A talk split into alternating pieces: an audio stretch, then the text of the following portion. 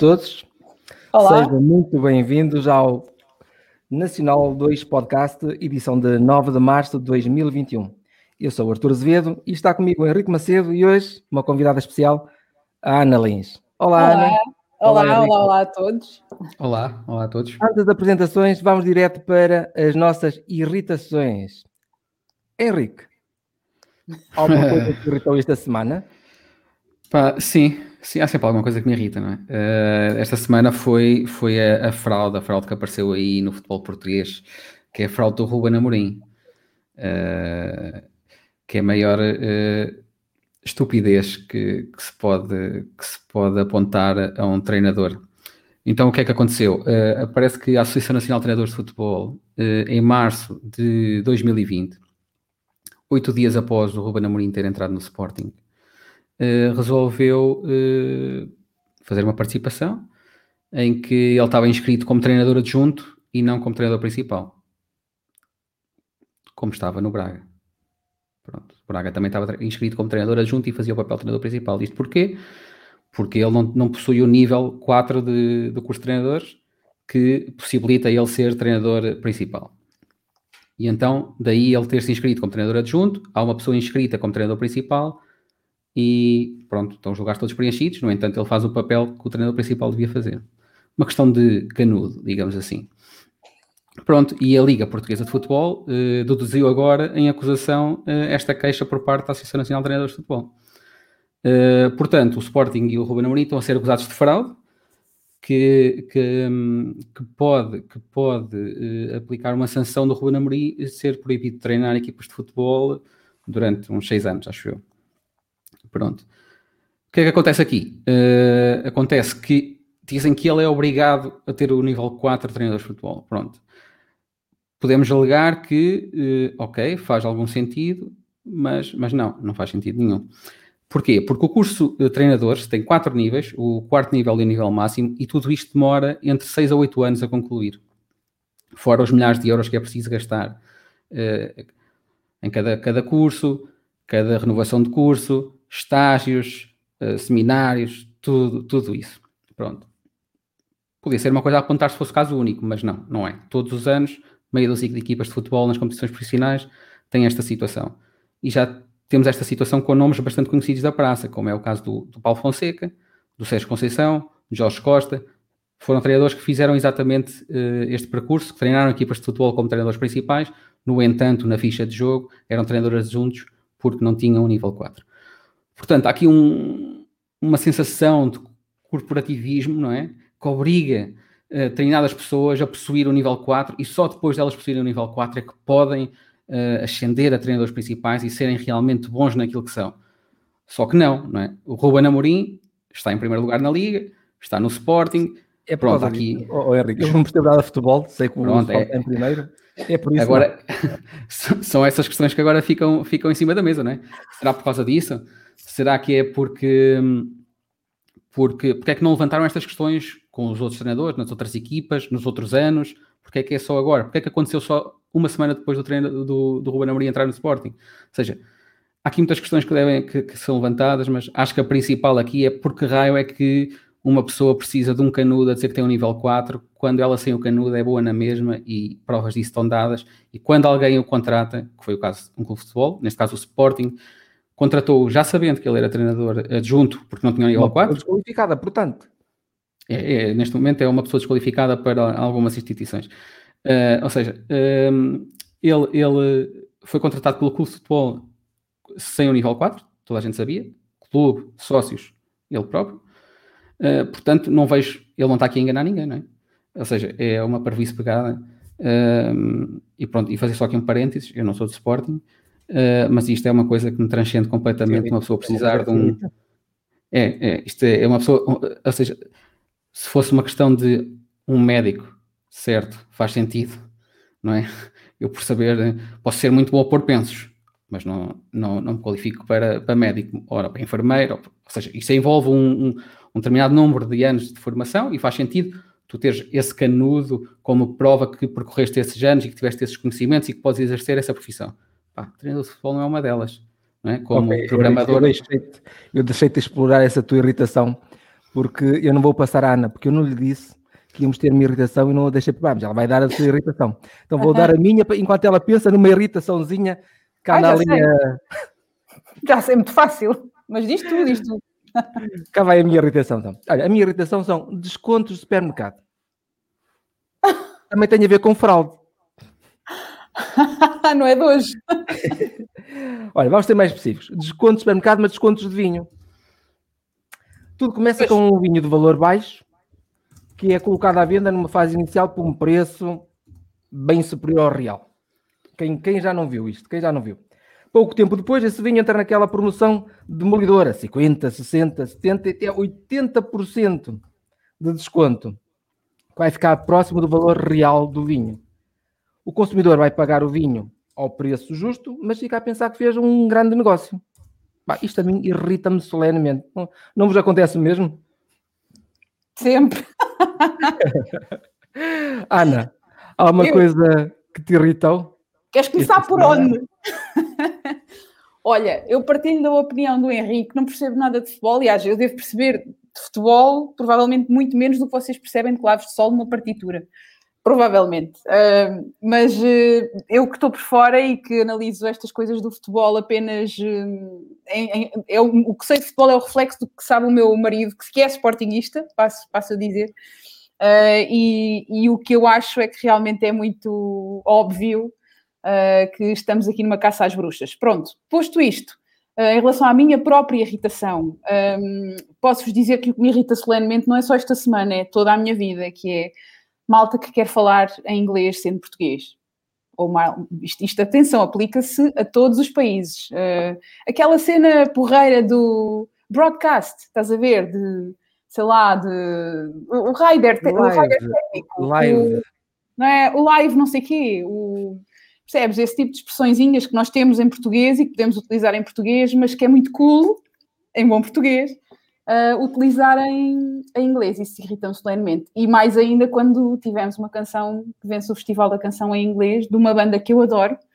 Passo uh, a dizer e a afirmar convictamente, gosto muito dos Black Mamba, são músicos extraordinários, mesmo, mesmo muito acima do, do nível médio, uh, mas irrita-me solenemente que nós sejamos representados uh, por uma canção que não é na nossa língua nativa pá, provavelmente estou a ficar velha, pode ser, uh, abre essa possibilidade e, e abre essa discussão também, mas uh, faz-me realmente muita impressão e irrita-me muito uh, que nós estejamos constantemente a adotar a cultura dos outros em detrimento da nossa, e especialmente quando não sabemos nada ou quase nada sobre a nossa própria cultura, nomeadamente escrever em português. Pronto, isto irrita-me muito.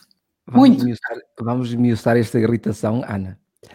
Então quer Sim. dizer que esta inovação de Portugal ir à Eurovisão com uma canção em inglês, a ti essa inovação não te agrada, é isso? Nada. Nada, repara, é assim, não vem daqui mal ao mundo, provavelmente ninguém morreu, ninguém cometeu nenhum crime. Um, é, mais, é, mais, uma facada na, na, na língua.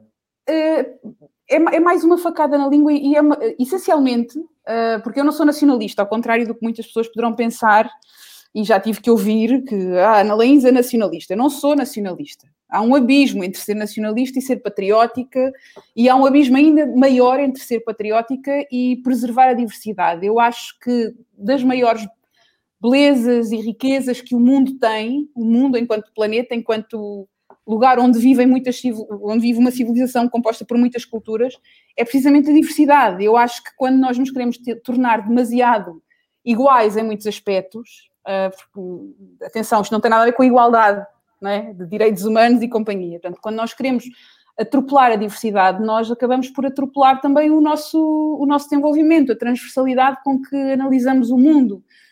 E, pá, e depois há aqui um fator, eu admito que é muito pessoal, que é a questão da, de, etimológica da, das línguas, não é? Da, da, oralidade e posteriormente da escrita.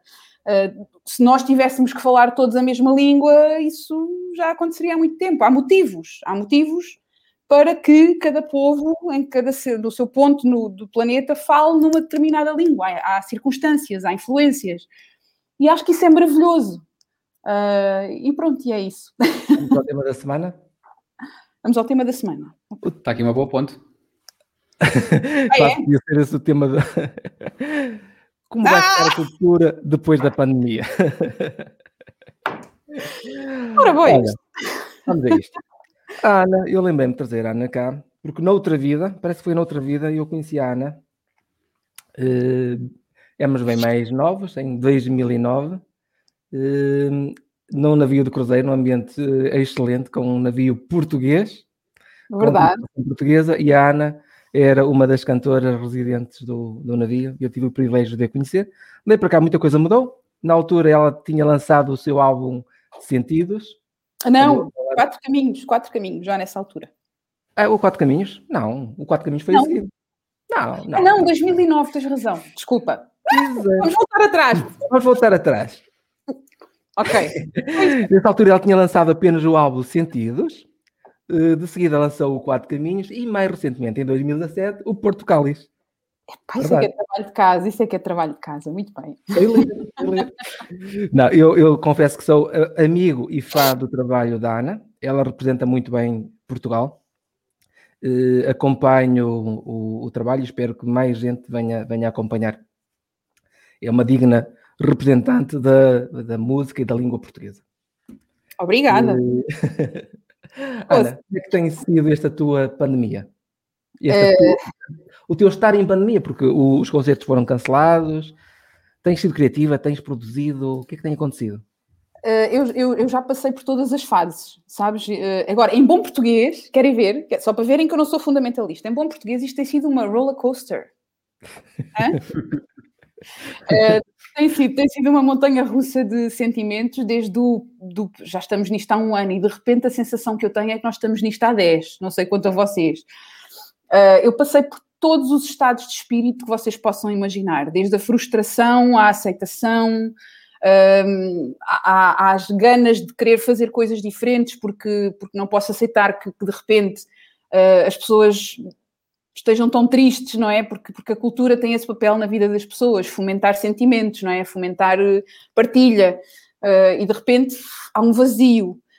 mas depois, por outro lado, há esta, toda esta questão do streaming Uh, que é, que, lá está, em português, streaming, né? Uh, que é uma cena que, que, me, que me incomoda um pouco, no sentido em que ainda não está muito bem regulamentada, portanto há, há, falhas gravíssimas ainda em termos legais, não é? Para que o streaming esteja regulamentado e seja justo para os praticantes de cultura em streaming. Estás a ir uma pergunta que eu, que, eu, que eu tinha para te colocar. Ah, é? O streaming, o streaming foi, uma, foi uma solução para os criadores, para os, para os músicos em si? Nós hoje vamos, vamos falar de cultura, mas falar essencialmente de música e de, de, de músicos. Sim, claro. Uh, mas olha, só, só fechando a tua primeira pergunta em relação à, ao que foi a pandemia, eu, eu, tive, como te disse, como vos disse, muitos altos e baixos.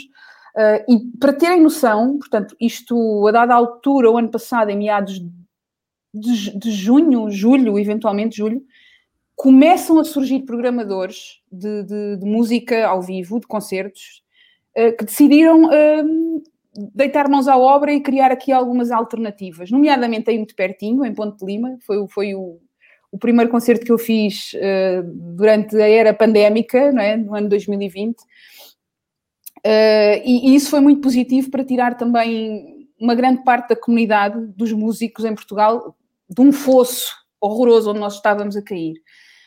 Uh, pelo menos em termos anímicos, não financeiramente, como imaginam, ninguém sobrevive porque teve três ou quatro concertos no ano, não é? Uh, mas em termos anímicos foi, foi muito importante para nós, de um modo geral.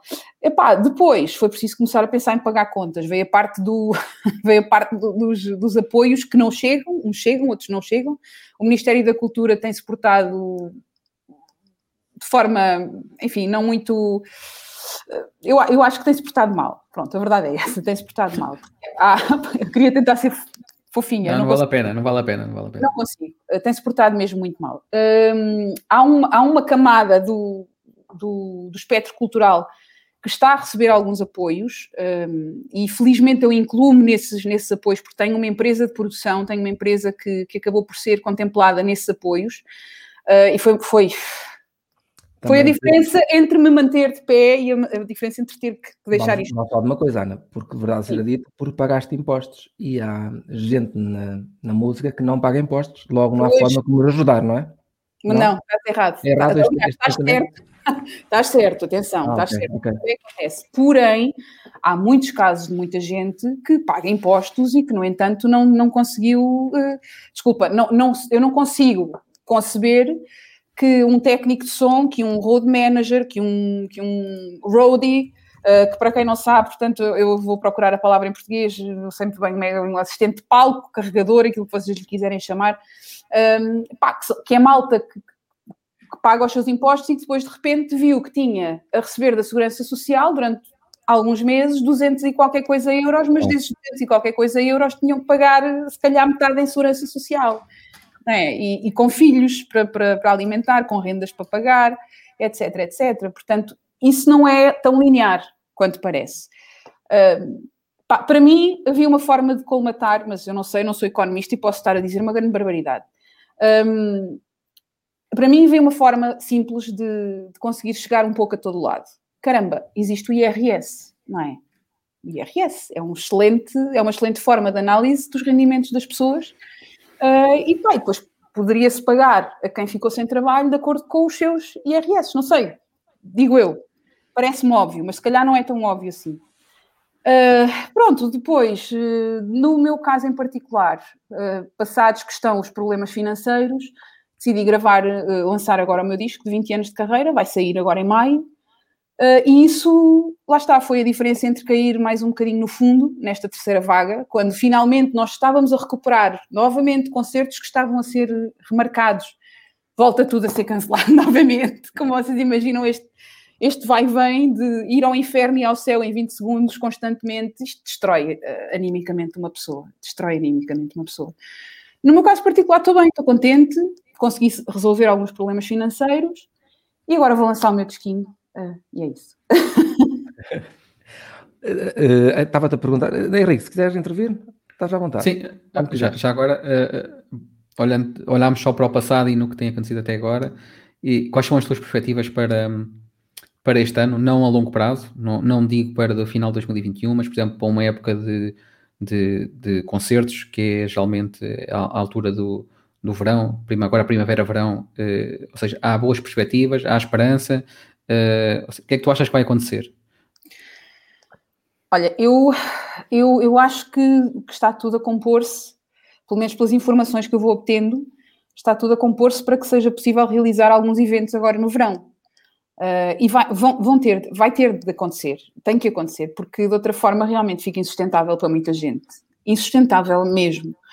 Um, no, no, meu caso em particular, talvez porque eu também me movo muito no estrangeiro, essencialmente movo-me mais no estrangeiro do que em Portugal, um, não me está a correr mal, estão a surgir bastantes coisas para tudo o que é a partir de julho, julho, agosto, setembro, estão a surgir muitas coisas. Vão acontecer? Não sei. Esse é o grande problema da atualidade, é que tu não podes fazer realmente planos a longo prazo, nem a médio prazo. É? Fazemos planos a curto prazo sempre com uh, a angústia de, de, muito provavelmente acabar por ver os nossos planos falharem novamente.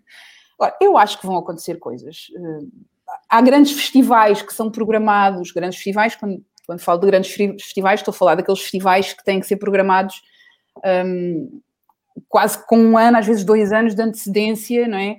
Porque envolvem custos avultadíssimos, porque envolvem produções pesadíssimas de, viagens, de, estruturas inteiras a viajar, a ter que, que, ter estadia, cachês, eh, que depois não são analaís, não é? Quer dizer, eu quando me contratam normalmente, pobre de mim, Deus queira que me paguem no fim do concerto, é uma coisa que eu fico sempre expectante para perceber se acontece.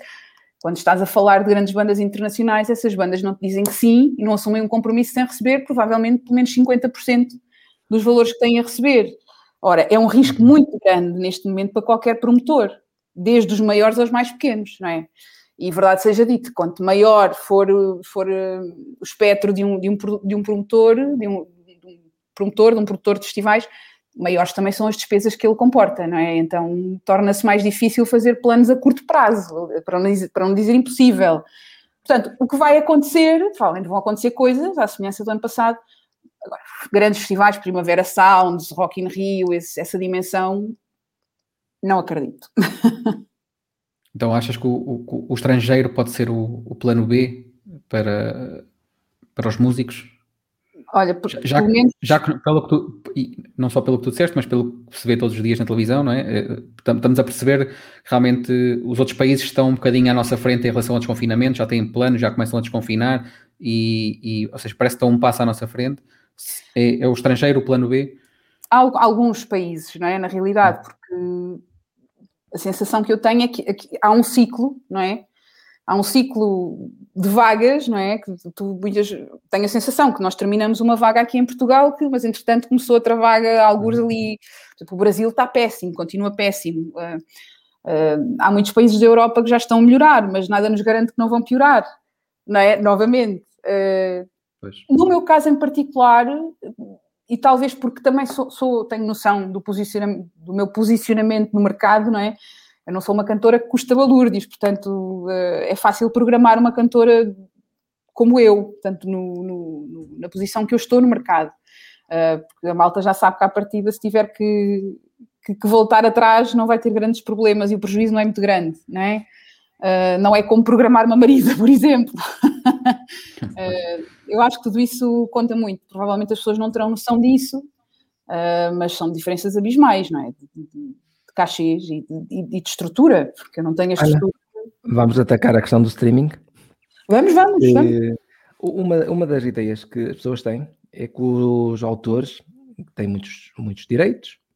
Sim. Que estão, têm a associação. E, e, e agora, como nunca se ouviu tanta música como agora. É uma gaja, é uma gaja, é uma gaja para aí, pá. O João já te viu ao vivo, sabes? O João é colega de podcast, ele hoje não pode, não pode estar aqui, mas ele já te assistiu um concerto teu. É, ah, é minha. Então está tá comprado. Beijinho, João. Uh, a Lucy também, entretanto, também, também disse que estavas a escolher a capa do segundo álbum. Passámos a, ela hum, disse que tinhas lançado o primeiro álbum Sim. E gostava de escolher a capa do segundo. Conversámos à noite sobre a capa que seria o segundo álbum. Foi? E vocês são testemunhas da escolha da capa? Uhum. Não, Acho que sim. não me recordava, mas realmente faz sentido. Se nos conhecemos em 2009, eu gravei o disco em junho de 2009. Nós fizemos esse cruzeiro, penso para em agosto, não foi? Em agosto. Creio que sim. Creio 2009, que sim. portanto é natural, é natural que nessa altura eu andasse. Setembro, talvez setembro, talvez setembro. Início de setembro, talvez. Talvez. Uh, tem, é, é, muito provável, então temos aqui testemunhas do que foi um crime mesmo. É ah, então, Estava-te a dizer que as pessoas têm a ideia que o digital tem sido a salvação para, o, para os músicos. Nunca se ouviu tanta música como agora. As pessoas hum. subscrevem os Spotify, subscrevem YouTube Music, subscrevem Apple Music. Isso tem sido a solução para os músicos? Não. Nem pensar em pensar, porque para terem uma ideia, eh, eu, não, eu não, confesso que não me recordo, não sei exatamente qual é o valor de, de um streaming, portanto, de um clique, digamos, não é? Uh, mas do, no Spotify, na, do, do, modo geral, posso dizer que quando tu clicas numa canção, uh, ela gera 0,0001 cêntimos, para aí. Uh, portanto, tens que reproduzir muitos milhões para conseguir ganhar 100 euros acho que isso diz tudo. Pois. É? Uh, outra coisa é a venda, a venda das canções, como tu disseste muito bem, na Apple Music, numa série de plataformas de venda de canções digitalmente. Aí sim, ganha-se mais qualquer coisa quando as editoras pagam. Mas a verdade é que neste momento caiu em, já tinha uh, caído em desuso o CD. Né, todos os formatos analógicos, não é? E agora piorou. E, e, acho que agora neste momento também caiu em desuso comprar música. Né? Houve música. Não é? Uh, Pá, não sei, olha, por exemplo, eu tenho acesso regular às vendas de, de música em Portugal, quer, quer, vendas físicas, quer vendas digitais. Ai, as vendas digitais superam largamente, largamente uh, as vendas físicas. Para vocês terem uma ideia, uh, os Municipal estão a lançar agora o, o disco deles, uh, o disco novo, um, e vão ser, e são primeiro lugar no top nacional desta semana com uma venda, vai, sei lá, 300 e tal discos numa semana uh, top. Portanto, número, eu estou a falar do número 1. E há muitas semanas, repetidamente, em que os números andam, em primeiro lugar, 90 e tal discos, depois o segundo lugar 20 e tal discos. Ainda, ainda existe aqueles conceitos de disco de ouro, disco de platina, ainda existe isso? Existe, mas uh, também agora não te sei dizer exatamente, mas sei que se houve tempos em que, por exemplo, um disco platina, tu tinhas, e não foi há muito tempo, tinhas que vender 40 mil exemplares, agora acho que tens que vender para aí 7.500, nem sei se tanto, não, posso estar a dizer mais neira, se alguém puder eh, dizer-me se eu estou a dizer mais neira, eu agradeço.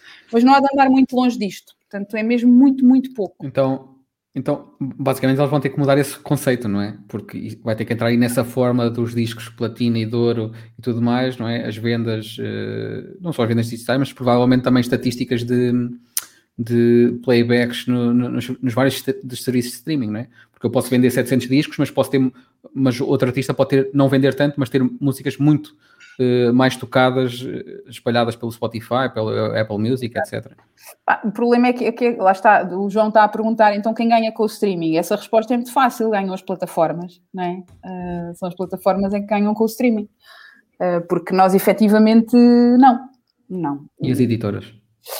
Mas com o streaming nem as editoras ganham grande coisa, para dizer a verdade. Uhum. Uh, é complicado. O streaming tem sido importante e eu uh, compreendo e aceito que é uma solução, deveria ser uma solução de recurso em tempos pandémicos, ok, faz sentido, é uma forma de chegarmos mais rapidamente às pessoas, de, de, de sentirmos algum calor humano, mesmo que longe, ok, tudo bem, eu aceito. O problema é que vai ficar.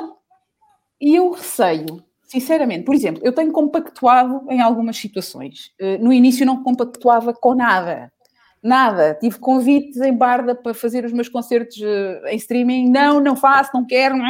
Birra completa, chorei, cortei os pulsos, fiz 30 por uma linha.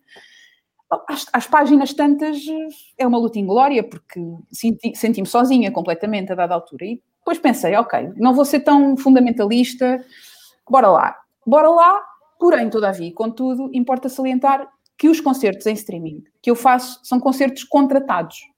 Isto é, há sempre alguém, uma Câmara Municipal, uma junta de freguesia, um promotor, seja ele quem for, que me contrata.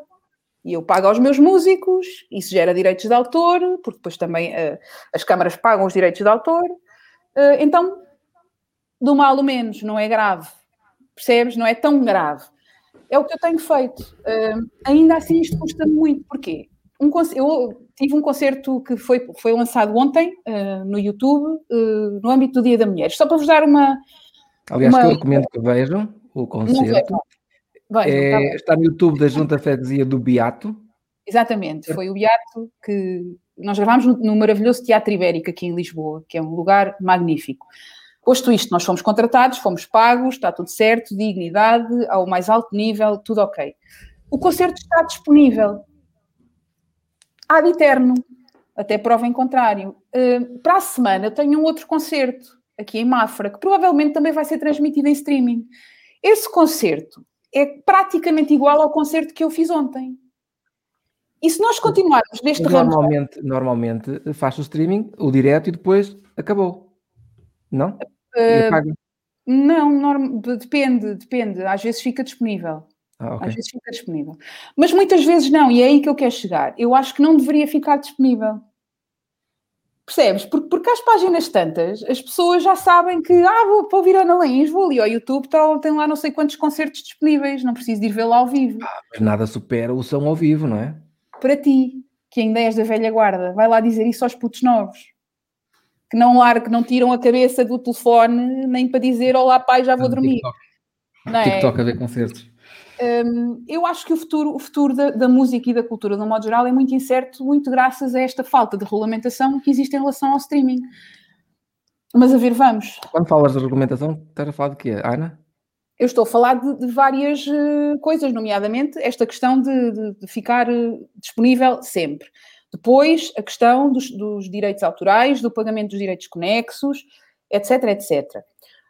Um, por, por, exemplo, uh, Vou-vos dar o exemplo da, da, Sociedade Portuguesa de Autores. Eu, por cada concerto que organizo, é? eu faço um concerto na, no Casino Estoril, pronto, que foi o, grande, o, último grande concerto que eu organizei. Salão Preto e Prata. Leva quase mil pessoas, eu pago direitos sobre quase mil lugares.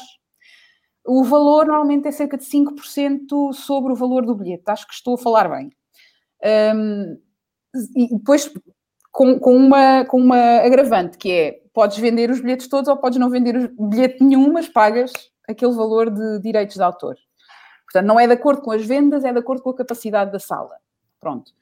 Pá, no caso do streaming, como é que tu contabilizas isso? Como é que tu pagas direitos de autor?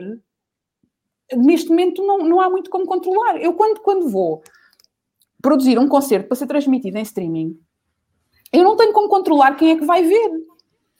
Não sei quantas pessoas vão ver, nem onde é que vão ver, não, não sei nada. Então, como é que eu contabilizo a questão dos direitos de autor?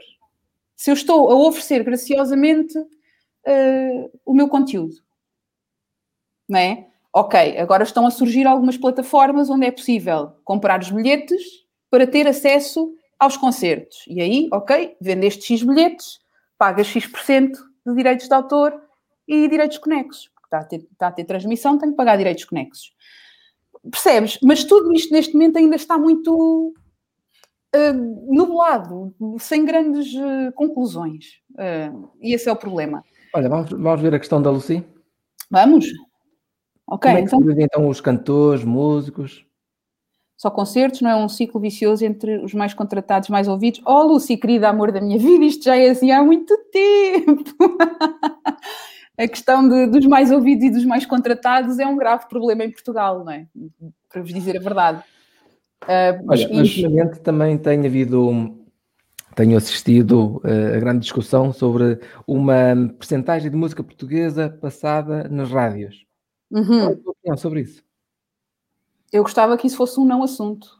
Aliás, o ideal mesmo seria. Achas que é necessário? Não há rádios que passam música portuguesa? Não, as, as rádios, felizmente, as rádios locais, no modo geral, e regionais, têm essa enorme preocupação de, de dar muito protagonismo aos músicos portugueses, mas infelizmente as rádios nacionais, no modo geral, uh, os grandes grupos de comunicação uh, não pensam da mesma maneira. Isso envolve aqui vários fatores eu, eu acho que eu vou me desbroncar toda e ainda vou ser processada depois desta, desta, desta nossa conversa. Mas Ninguém eu acho importante, acho importante que as pessoas saibam destas coisas.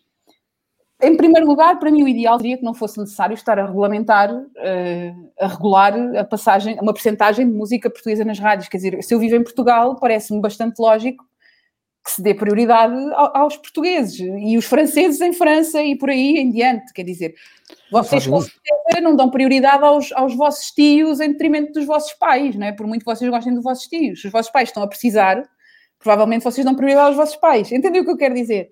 Portanto, isto devia ser uma não questão.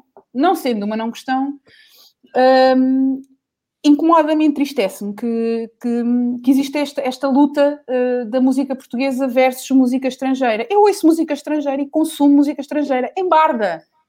Gosto de muitas coisas estrangeiras. Agora, a questão prende -se sempre maioritariamente com as editoras, com as multinacionais. Uh, há acordos, acordos que, que, envolvem a exportação e a importação de artistas uh, e que depois respinga completamente nos meios de comunicação social, não é? Olha, Explica-me a mim, eu acho que vais, vais conseguir explicar a, a, muita gente que nos vai ver agora em direto e vai ver depois. Qual é a diferença do que está-se a passar agora e uma rádio como. Eu vou falar de nomes. Hum. Uma, a mais ouvida, eh, que é a comercial, Renascença. É. Provavelmente é a comercial, sim. Pronto, em segmentos diferentes elas serão ouvidas. Vamos supor que a comercial é a mais ouvida. Hum. A, tua, a tua música ser um daqueles hits que está sempre a passar na, na comercial, o que é que isso significa para uma, para uma cantora como tu? O que é que Epá, isso vai significar? Se, se, a minha música passasse 18 vezes por dia na rádio comercial, eu provavelmente não tinha 10 concertos em Portugal, provavelmente teria 50, pelo menos, não é? A verdade é essa, a verdade é que. Epá, estou a ficar sem bateria, não pode ser. Isto estava com 100%. Ah! Ora bem, uh, Desculpa, depois a uma parte, está com 17. Palito! Salva-me! Preciso do carregador! Ah, pá, está a ver isto. Está, está no quarto, lá em cima, socorro, salva-me. O Paulo tinha que aparecer no direto. Desculpem, desculpem. Uh, desculpa, dizias-me. Uh, o Paulo é o pianista do que acompanha a Mentana. É, e é o meu dono também e o grande companheiro da vida dela. É o meu companheiro de vídeo. Desculpa, já me esqueci qual era a pergunta. Estávamos a falar. Eu estava a, a, perguntar qual seria a diferença se uma comercial passasse a tua música com regularidade.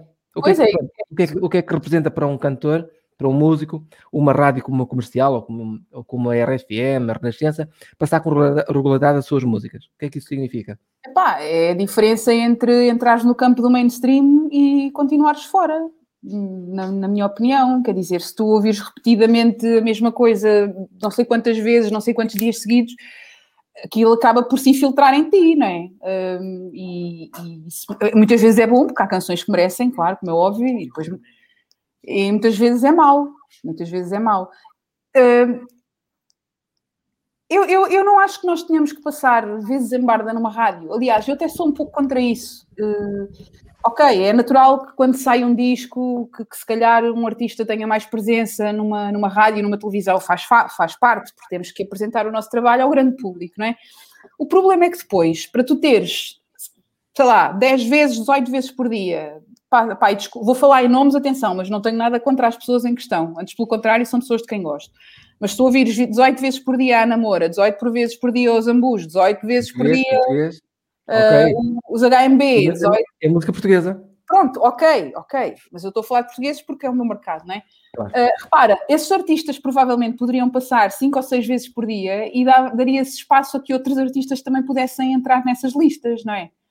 Uh, mas isto é uma luta, é uma luta que não é de hoje, não vai, não é de ontem, nem de antes de ontem, e provavelmente vamos continuar a falar disto daqui a 3 ou 4 ou 20 ou 30 anos porque as editoras têm, têm muito, muito poder no que diz respeito às, às rádios uh, nacionais. Portanto, há acordos uh, sobre os quais eu também não acho que não é necessário estar aqui a falar, uh, mas que existem, existem acordos que, que analisam artistas como eu.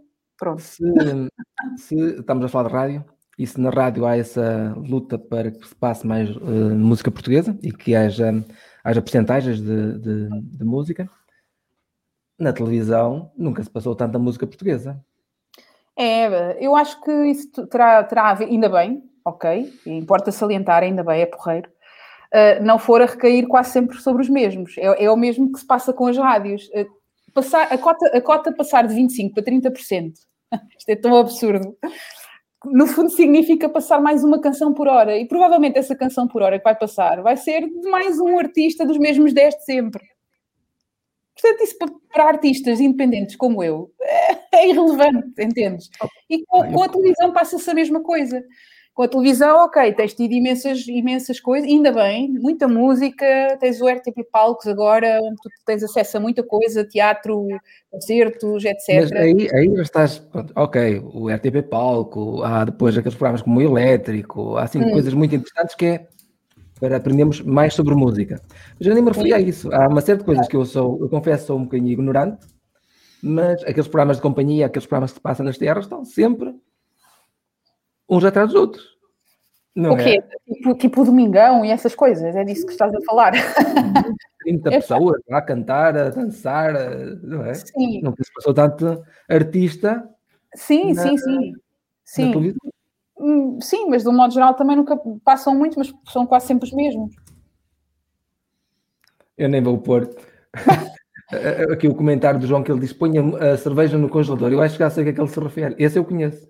Uh, põe a cerveja para quê? Para ver? Para ver? Não, não estou a perceber. Como assim? Um dos itens que passa muito põe a cerveja no congelador. Há uma canção que se chama. O Toy. Ah, é? Ah, é, claro que é, desculpa.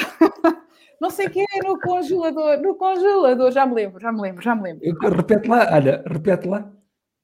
Opa, não sei, só sei, não sei o que Não, não estou a fazer passar por isso. Aguenta-te com esta, isto é do Toy também, não é? Opa, o Toy é o maior. O Toy é o maior.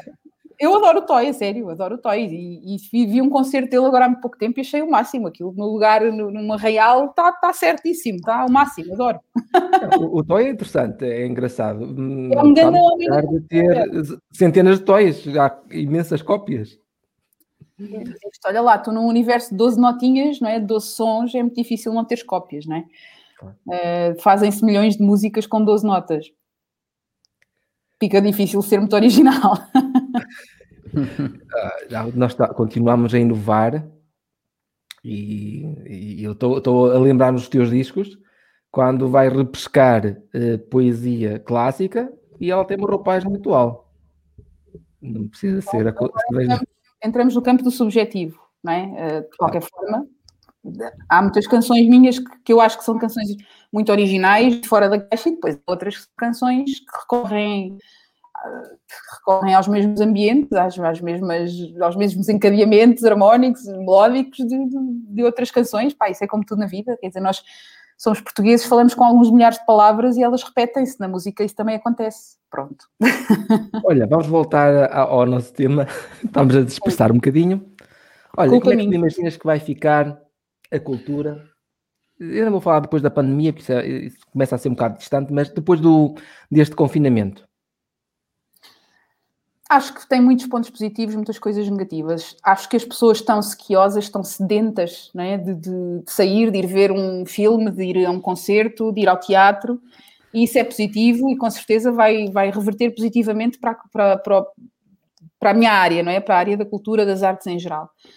Pá, o, o, a parte negativa é, vai ser a longevidade do streaming, que de repente não vai ser só um recurso uh, pandémico e provavelmente veio para ficar. Uh, isso acho que é negativo, muito negativo.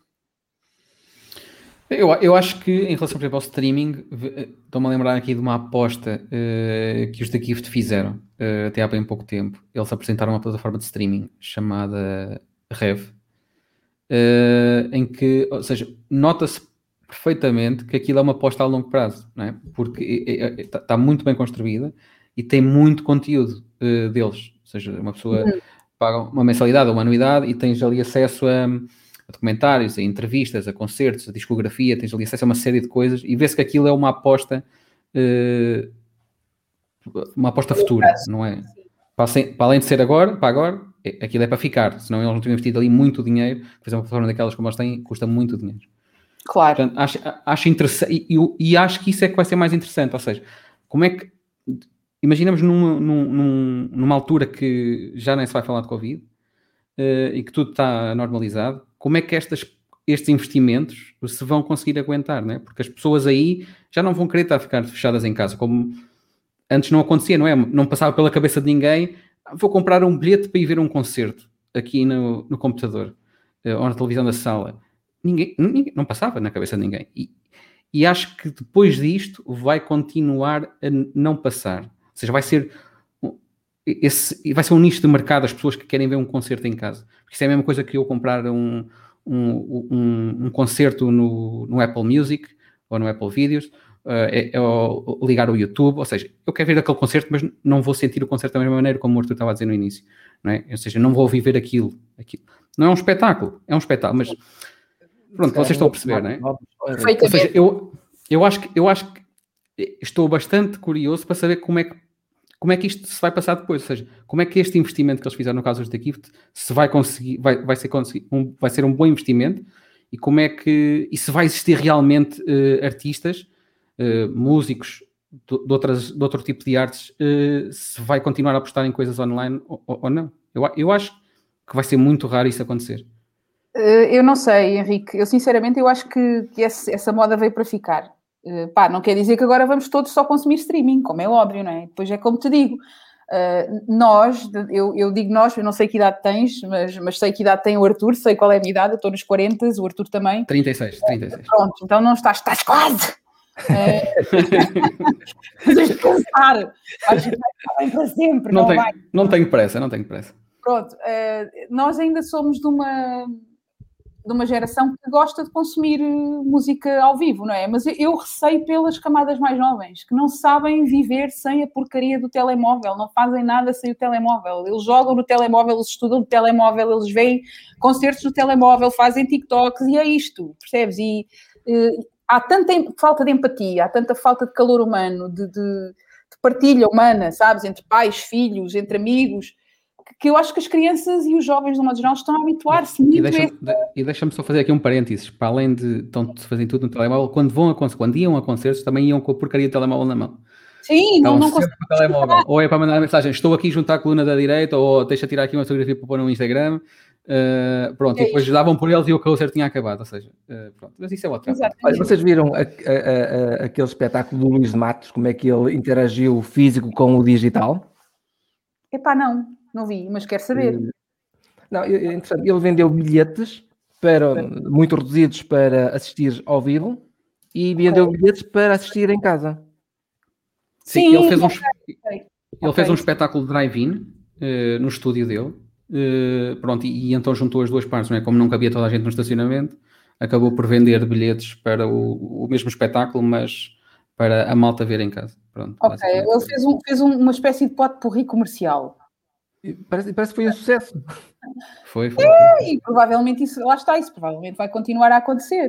Não é? Porque houve gente, depois aquilo tinha uma dinâmica, eh, tinha uma dinâmica de marketing para ofereceres a eh, uma pessoa amiga, para ver em conjunto contigo. Pode ser que daqui surjam coisas engraçadas no digital que seja positivo.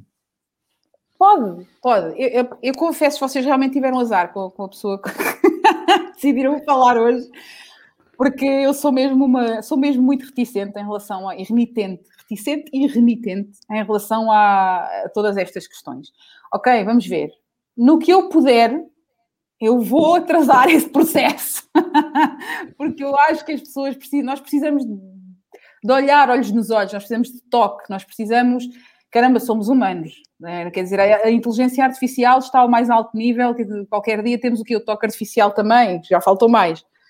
Pá, não sei, eu não, não tenho vontade de compactuar muito com isso. Admito que neste momento é uma enorme incógnita e que estamos todos um bocadinho aqui a experienciar, ver o que, o que é que vai acontecer, não é? Parece a vacina para a Covid, não é? Uh, malta toma e depois ver como é que funciona e depois ver o que é que acontece. Uh, vamos ver, vamos ver para fecharmos aqui o tema, tens, tens direito à última pergunta, se quiseres. Pá, hum, eu não, se eu, tiver, pego nela. Não, não vou fazer mais um comentário, uh, okay. um comentário pessoal, que é, eu, eu pessoalmente estou sedento, sedento de me ver num recinto qualquer, a ver um concerto, uh, estar num festival, qualquer coisa, qualquer coisa que tenha pessoas e música, eu estou sedento de estar lá no meio das pessoas, de sentir, de dançar, de gritar, Pá, estou mesmo. Tenho tantas saudades disso que, pá, que vocês nem imaginam. Imagino, imagino. Eu, eu sei que tu imaginas, mas, mas, não, mas, é, é, é, verdade. Não é só esse, não é só enquanto executante, também enquanto público, não é? Sim, sim, sim, sim. sim. Nós temos vamos, vamos encerrar, vamos, vamos encerrar o nosso tema. Sim. Uh, Queres falar um bocadinho do, do teu novo álbum? Ah, é? Uh, ele sai em maio, já nos disseste. Sim. Uh, sai em maio, uh, foi gravado, portanto, é o meu, foi gravado, é um disco de 20 anos de carreira, que sendo que eu já vou fazer 22, e vou lançar um disco de 20 anos de carreira. Uh, foi gravado ano passado em, em janeiro, no dia 31 de janeiro de 2020, no Casino do Estoril. Foi um concerto com muitos convidados, com muita, foi um concerto muito ambicioso uh, e foi gravado para sair em disco. Vai sair agora em disco finalmente. Um, pá, e tem muitas particularidades uh, que, que, que, que, para mim são, são importantes. Eu, eu, não sei se devia falar janelas, porque ainda não falei com a minha assessora de imprensa sobre isto, mas vou dar aqui uma, uma, um lamiré. Uh, todas as letras estão traduzidas para mirandês. Todas as letras do meu disco estão traduzidas para mirandês. Uh, vai ser o meu contributo para a massificação a mais possível da língua, da nossa segunda língua oficial e para a diversidade repara, nós até 1999 éramos o, um dos poucos países da Europa, não sei se estou a mentir, o único ou um dos poucos que era monolingue. Quer dizer, num país como Portugal, que tem tantas influências vindas de todo o mundo, nomeadamente dialetos, vocês não têm ideia, são, são dezenas e dezenas de dialetos, uh, e não tínhamos uh, ainda oficialmente uma segunda língua. E essa segunda língua é o mirandês, e eu parto do princípio que, que temos uma língua uma segunda língua oficial, todos nós deveríamos saber pelo menos dizer olá, o meu nome é em mirandês, pelo menos. Portanto, este é o meu contributo para que isso possa acontecer. E se eu te lançasse o desafio, saberias dizer? Neste momento ainda não, estou a estudar. Não, sério, já sei cantar algumas que mal que eu sou. Não és mau, não, não, não, não fico nada chateada com a tua pergunta porque ela é muito óbvia e lógica. Olha, é? onde é que o disco vai estar disponível? Quem quiser comprar, o vai disco vai, vai sair primeiramente apenas fisicamente, uh, não quero não quero lançá-lo digitalmente. Nas FNACs desta vida, não? Na FNAC, por exemplo? Só. A partida só nas FNACs desta vida. Ok. Uh, não vale a pena ter gastar muitos esforços, tempo e dinheiro para, para, para, colocar o disco noutras lojas, porque não, não, não vende. Quer dizer, para vender, eu não vou para o Porto, para mandar discos para o Porto para, ah. sei lá, para o no digital, no digital vai estar? Apple mais Music? Tarde. Mais tarde. Primeiro mais vai vai apenas. Primeiro fisicamente e depois no, no digital. E depois, mais tarde.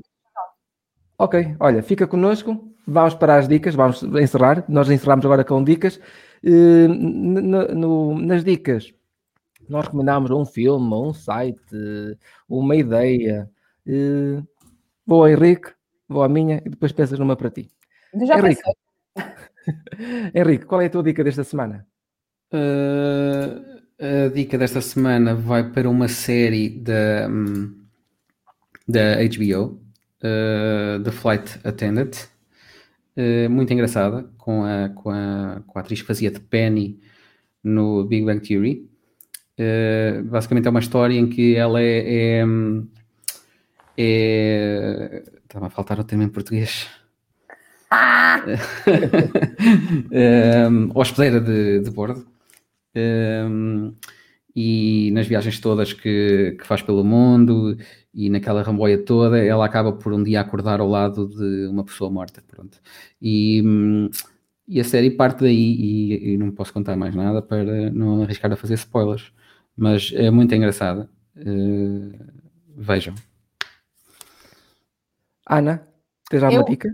Ah, ok. Então eu, eu gostaria de sugerir às pessoas que, que gostam de música portuguesa Uh, desculpem continuar a falar de música, mas uh, gostaria de chamar a vossa atenção para um disco muito antigo, uh, relativamente antigo, e que para mim continua a ser um dos grandes trabalhos da música portuguesa para quem quer conhecer um pouco mais das nossas raízes etnográficas e, nomeadamente, da nossa, da nossa riqueza linguística, que é o disco Traz os Montes da Neladeiras. É um disco, data, peço desculpa, não sei se é de 92, se é de 94, tem produção do grande Ricardo Dias e é um disco absolutamente maravilhoso.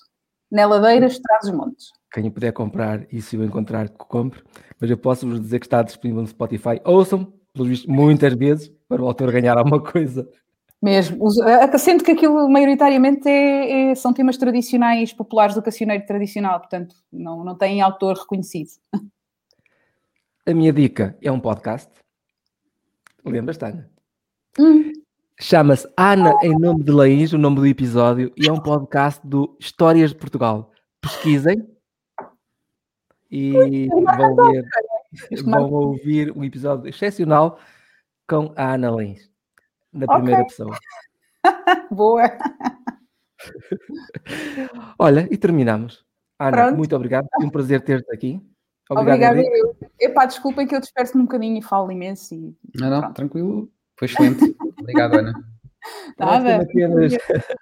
dizer que se quiserem saber mais sobre o nosso podcast, o Nacional 2 Podcast, podem, uh, aconselho-vos a visitar o site nacional2podcast.pt, certo, Henrique? Agora dê-me uma branca.